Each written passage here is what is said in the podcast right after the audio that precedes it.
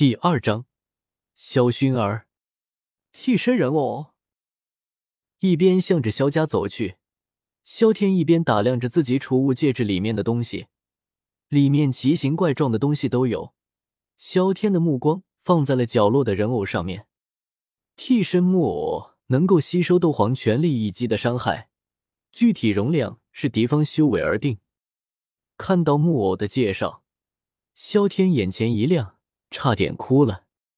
虽然他现在已经斗宗了，这木偶也没啥用，但从青铜宝箱能够开出这么实用的东西，那可是走了狗屎运了。这些年开的青铜宝箱，斗技功法没有得到几本，但各类生活用品，他可是获得了一大堆啊！小到牙签、卫生纸，大到床垫、冰箱，他现在都能够开一个杂货铺了。原本他准备放弃青铜宝箱的，但总是手欠，遇到宝箱不开，瞬间有种让他错意的感觉。没办法，开呗。久而久之，他都习惯了。现在突然间爆出这个东西，真叫他受宠若惊啊！主角宝箱，难不成有幸运 buff 加成？萧天内心不由得想到。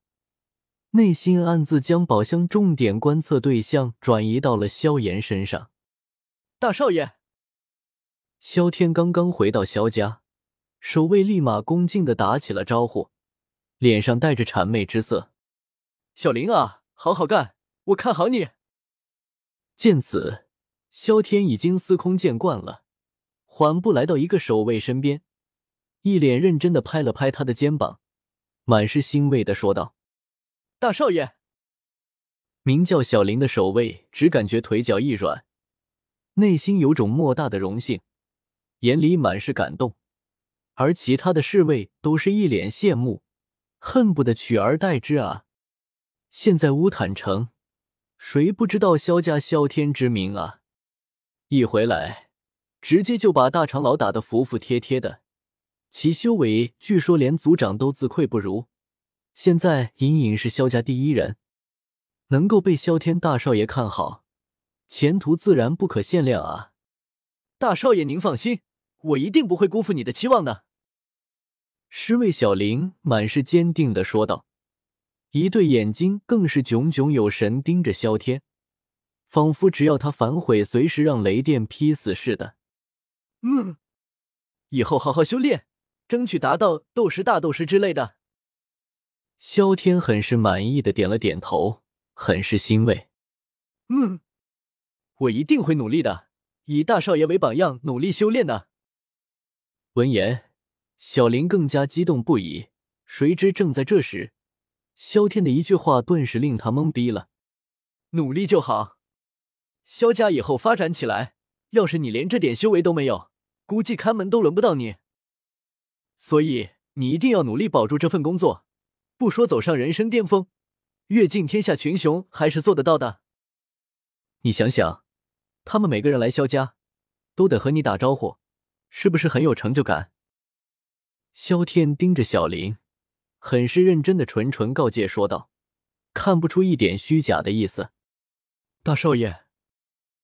闻言，小林斗志昂扬的面容顿时耷拉了下来，嘴角不停的抽搐着。感觉心脏好疼啊！原来努力下来还特么是看门的啊！人生如此悲催，他修炼又有何用？噗呲！正在这时，突然间一道清脆的笑声响起，萧天一愣，立马回头看去，见到来人，萧天嘴角微微一笑，打招呼道：“薰儿，你怎么在这里啊？”只见来人身穿一袭白裙，身材虽然青涩，但已经初有峥嵘，尤其是身上那股清莲盛开的气质，更是令人眼前一亮。啸天哥哥，你就别打趣他们了，走，我有事要你说。薰儿欢快的蹦跶了过来，一把搂住了萧天的手臂，对着他挑了挑眉，直接拉着他走入了萧家，只剩下目瞪口呆的侍卫们。刚才那真的是萧家的冰冷女神吗？薰儿，慢点！你这样拉拉扯扯，要是让人误会了怎么办？被轩儿拉着，萧天一阵心猿意马。这么久没见，这丫头倒是漂亮了不少，尤其是身材。萧天不由得打趣道。听到萧天的话，薰儿立马回过神来，松开了手臂，红着脸瞥了瞥周围，见并没有其他人，这才松了一口气。怎么？你找我有事？注意到薰儿脸红的样子，犹如盛开的莲花，萧天内心一动，嘴角微挑，不由得开口道：“萧天对于薰儿的身份一清二楚。六七岁时，知道萧炎将要进行的龌龊事情后，立马狂扁了他一顿。半夜爬小萝莉的窗户，这简直是丢他们穿越者的脸，畜生不如啊！不像他，只把薰儿当做妹妹。”平时都舍不得打，舍不得骂，只用来聊，而且还是非常纯洁的聊。啸天哥哥，我做了一些东西，特意给你带过来的。察觉到萧天直直盯着自己，萧薰儿脸色更加红了，低着头从储物戒指里取出了一个食盒，递了过来。那就多谢小薰儿了。见此，萧天接过了食盒，立马打开了。热水上涌，香气更是扑鼻而来，宛如人间绝味。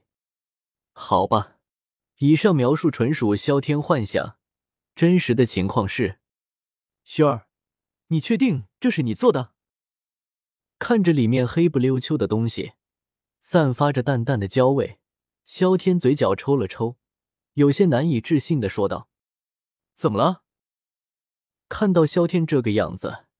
熏儿内心一紧，瞪大着眼睛，有些紧张的问道：“没什么，不好伤熏儿的心。”萧天摇了摇头，内心暗叹：家庭主妇熏儿的养成，简直是任重而道远啊！对了，我刚刚买了一个礼物，顺便送给你吧。余光瞥了瞥食盒，萧天表示拒绝，眼睛一转，忽然间开口道。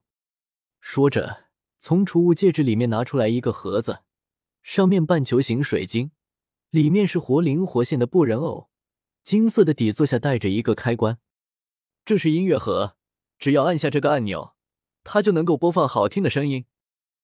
萧天递了过来，一边为薰儿解释道：“我来试试。”看着美丽漂亮的音乐盒，薰儿早就急不可耐了，又听到这话。立马想要试一试，不过却被萧天拦住了。既然是礼物，当然要薰儿你一个人在的时候才能够看。迎着薰儿疑惑的目光，萧天解释道。闻言，薰儿想想也觉得在理，想着就往自己房间跑去。不过半路又跑了回来，打了萧天一个措手不及。这丫头摸了摸自己的脸庞。萧天无奈了，摇了摇头，向着自己的房间走去。